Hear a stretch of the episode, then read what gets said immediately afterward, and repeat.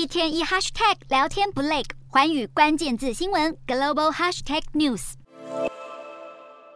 联合国大会上有三个友邦发言支持台湾加入联合国，分别是瓜地马拉、巴拉圭跟马绍尔群岛。瓜地马拉总统敦促联合国进行改革，确保台湾有权加入。还有巴拉圭总统阿布多表示，当前的国际局势艰难，需要各方共同解决问题。而台湾能够带来宝贵贡献，应该是联合国不可或缺的一份子。至于马绍尔群岛的总统，更是谴责中国在台海的军事活动危害和平。他以两分半钟的篇幅，在演说中替台湾打抱不平。除了以上三个友邦，洪都拉斯也曾在联合国大会上发言挺台。虽然洪都拉斯已经连续七年没有这么做，但近几年还是会致函联合国敦促让台湾加入。在友邦之外，针对台海的升温局势，西方国家也接续喊话。法国外交部长科隆纳就形容中国的态度咄咄逼人，呼吁北京当局停止针对台湾的非常挑衅行为。而英国首相特拉斯还有日本首相岸田也同声谴责中国对台湾的挑衅，表示要共同努力应对中国的战略威胁，透过像是 G7 等国际机构限制来自威权政权的经济安全胁迫。